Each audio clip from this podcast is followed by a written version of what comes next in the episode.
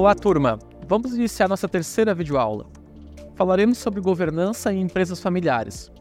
Nas aulas anteriores, discutimos sobre as estruturas e órgãos de governança corporativo em organizações, especialmente empresas. Discutimos sobre o papel de algumas estruturas de governança, como conselho de administração, diretoria, por exemplo. Nessa aula, trataremos sobre um grupo específico de empresas, as familiares. Antes de entrar na nossa conversa, gostaria de pedir que fizesse a leitura dos materiais indicados nas leituras, especialmente o caderno do IBGC, denominado de Governança da Família Empresária, conceitos básicos, desafios e recomendações. Também gostaria que escutassem o podcast Desafios de Governança de Empresas Familiares e Gestão Patrimonial e Hold Familiar para ampliar o conhecimento. Vamos começar contextualizando as empresas familiares na economia. Como vocês estão vendo na tela, 80% das empresas do mundo são familiares. 65% do PIB do Brasil é oriundo de empresas familiares. 75% da força de trabalho do Brasil é empregada em empresas familiares. No agronegócio, temos esse tipo de empresa como forma predominante, especialmente dentro da porteira. Os negócios agropecuários são predominantemente familiares.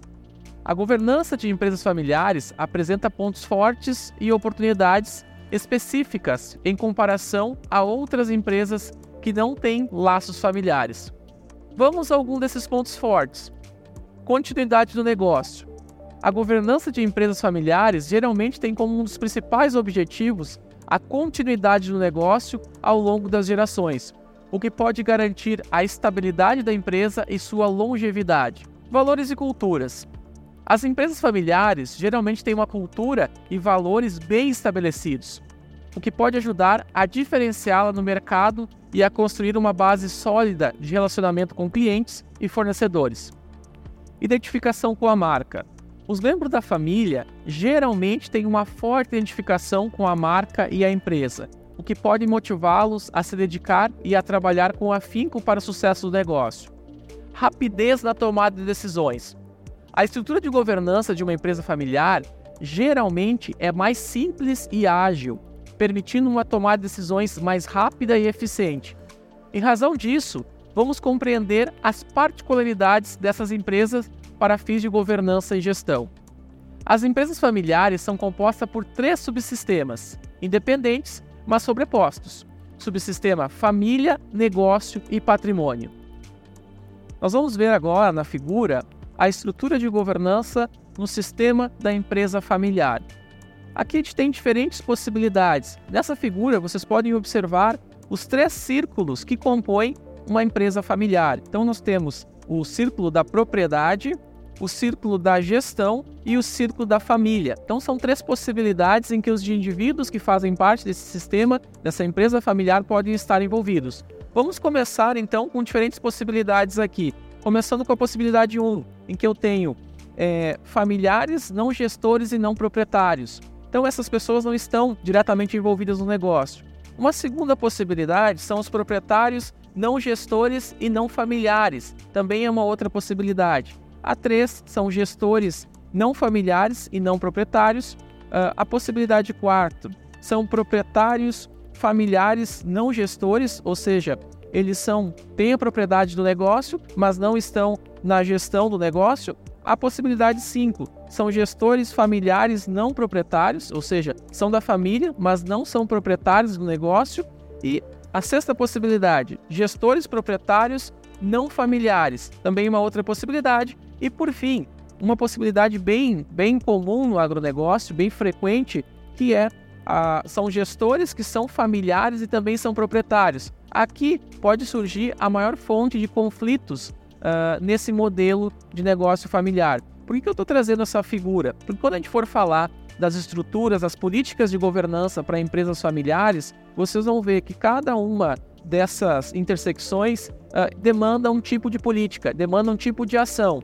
Por exemplo, familiares uh, que não estão na gestão, que não têm propriedade, vão ter direitos diferentes de familiares que têm propriedade. Então, a importância de vocês uh, analisarem as diferentes possibilidades de inserção de indivíduos dentro da gestão familiar. Em empresas sem essa estrutura organizada, muitas dessas relações podem resultar em conflitos. Alguns gatilhos levam as empresas a estruturarem a governança corporativa, como a entrada de novas gerações no papel de acionista ou na gestão, conflitos geracionais ou entre núcleos familiares diferentes, falecimento dos fundadores ou de algum membro familiar, e a necessidade de estruturas mais formalizadas. Entre os principais desafios para implementar a governança corporativa estão concentração de poder e personalismo do fundador, resistência socioemocional, especialmente o apego à gestão, falta de conhecimento em governança das gerações sêniores. Algumas estratégias podem ser adotadas para buscar solucionar esses problemas, como diálogo aberto e respeitoso entre os membros da família e os demais stakeholders, aquisição de conhecimento sobre governança corporativa e gestão, implementação do conselho ou órgãos colegiados, estruturação organizacional, criação de regras para a relação entre família e negócios, criação de instrumentos de proteção familiar e patrimonial. Agora nós vamos conversar um pouquinho sobre as oportunidades e as possibilidades que existem quando eu implemento a governança corporativa numa empresa familiar. Como vocês podem ver na figura, uh, eu tenho alguns itens aqui. Então, por exemplo, resultado. Numa empresa que não tem a governança estruturada, a governança corporativa, os resultados são avaliados com base no caixa. Quando eu passo a ter uma governança formal, eu começo a olhar demonstrativos de resultado, contabilidade gerencial. Um segundo aspecto muito importante em empresas familiares é quando eu organizo, quando eu tenho governança corporativa, são as regras. Então, numa empresa não estruturada, eu tenho as regras na cabeça dos donos, dos proprietários. À medida que eu passo a ter políticas definidas, eu começo a formalizar isso. Então, eu começo a ter regras formais. Terceiro ponto importante aqui são a questão dos controles. Numa empresa em que eu não tenho a governança corporativa organizada, normalmente os gestores, os proprietários dizem que os, uh, os controles são desnecessários. Não tenho relatórios de gestão, não tenho relatórios eh, de comunicação, reportes. Quando eu implemento a, a governança corporativa, esses controles, esses relatórios passam a ser vistos como essenciais, especialmente para familiares que não são uh, gestores do negócio. O quarto ponto que é importante na governança de empresas familiares são as decisões no negócio. E empresas uh, que não têm um sistema de governança organizado, elas são intuitivas, na cabeça do fundador. Já empresas com governança estruturada, elas são baseadas em análise, em estudos, uh, em dados que são produzidos pela controladoria. Um, um quinto ponto é o planejamento. Em empresas que não adotam a governança corporativa, empresas familiares, né, uh, basicamente uh, os resultados, as decisões são tomadas em oportunidades que aparecem. Já em empresas que têm uma governança, o planejamento é feito em médio e longo prazo, planejamento estratégico de um, dois, três anos.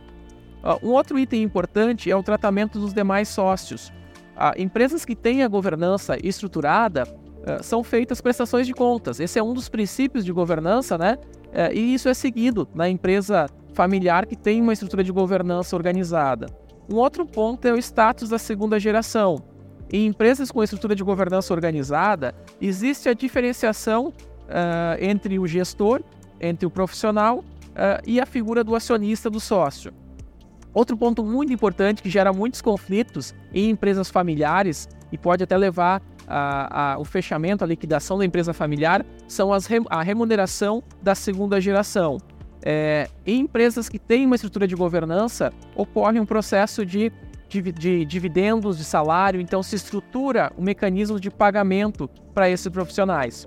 Outro item que a gente destaca aqui é a supervisão da gestão. À medida que eu tenho uma estrutura de governança formal, eu passo a ter algumas estruturas, como comitê gestor, como conselho de administração, é, que vão ajudar a tomar as decisões, que vão ajudar a gerenciar a empresa. E por fim, talvez a parte mais importante para evitar conflitos, para evitar é, problemas na empresa familiar, eu diria que é a separação daqueles três círculos que nós vimos anteriormente. Então, separar família, gestão e patrimônio. Então, isso ajuda a reduzir os conflitos entre familiares, entre gestores e entre proprietários. Aqui nós vamos ver de maneira prática algumas ferramentas que podem ser utilizadas para a estruturação da governança familiar. Primeira delas no âmbito da família é a Assembleia Familiar e também o Protocolo de Acordo Familiar. Na parte do negócio, algumas ferramentas, vou destacar duas delas na parte do negócio, que podem ser utilizadas são o conselho consultivo, que é importante, e também o regimento interno. Então, são mecanismos, são ferramentas, documentos que ajudam a organizar, a estruturar a governança de uma empresa familiar. Já na dimensão patrimônio, eu gostaria de destacar aqui dois itens. O primeiro delas é a holding. Nós já conversamos um pouquinho durante a aula, né? A holding tem um papel bem importante de estruturação da empresa familiar e também eu colocaria aqui o acordo de acionistas, um outro documento importante para evitar conflitos dentro do sistema de governança. Então aqui nós temos alguns documentos, ferramentas que podem ser utilizados de maneira prática no dia a dia da governança de empresas familiares. O acordo familiar é um documento que estabelece as regras de governança corporativa para uma empresa familiar. Ele é um instrumento importante para ajudar a garantir a continuidade dos negócios e a preservação dos valores familiares, especialmente quando a empresa é gerenciada por membros da mesma família. O acordo familiar geralmente inclui informações sobre a estrutura da empresa, incluindo definição dos papéis e responsabilidades dos membros da família na gestão dos negócios bem como as regras de sucessão e as políticas de dividendos. Além disso, o acordo pode estabelecer diretrizes para a gestão de conflitos familiares e para a resolução de disputas. Um acordo familiar bem elaborado pode ajudar a evitar conflitos internos e a garantir uma transição suave do poder de uma geração para outra. Ele pode ajudar a proteger a empresa contra a interferência de membros da família que não estejam comprometidos com o sucesso do negócio, bem como garantir que as decisões sejam tomadas com base em critérios objetivos e não em interesses pessoais. Em resumo, o acordo familiar é uma ferramenta importante de governança corporativa, que pode ajudar as empresas familiares a manter uma gestão eficiente e garantir a continuidade dos negócios ao longo das gerações.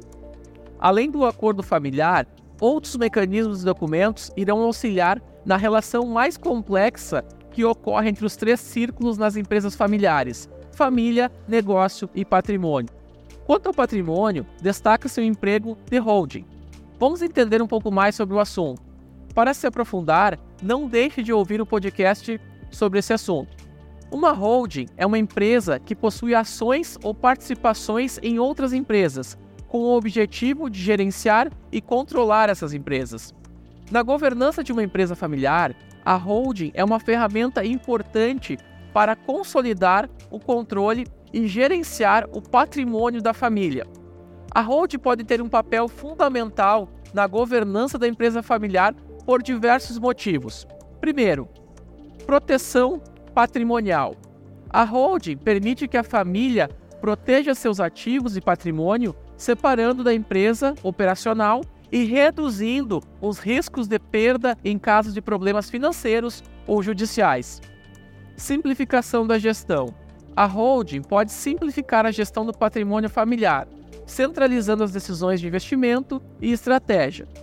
Quarto, planejamento sucessório. A holding pode ser uma ferramenta importante para o planejamento sucessório, permitindo que a família organize e gerencie a transição do controle da empresa para as futuras gerações. Consolidação do controle. A hold pode ser utilizada para consolidar o controle da empresa familiar, garantindo que os membros da família mantenham o poder decisório, evitando conflitos e interesses com os outros acionistas. O papel da hold na governança da empresa familiar é definir a estratégia de investimento e gerir o patrimônio da família, garantindo a transparência e a prestação de contas para os acionistas e demais stakeholders. A hold pode atuar por meio de um conselho de administração ou comitê de investimentos, que deve estabelecer as políticas de investimentos e monitorar o desempenho dos investimentos, sempre alinhado com os objetivos e valores da família. Encerramos aqui o tema sobre governança de empresas familiares.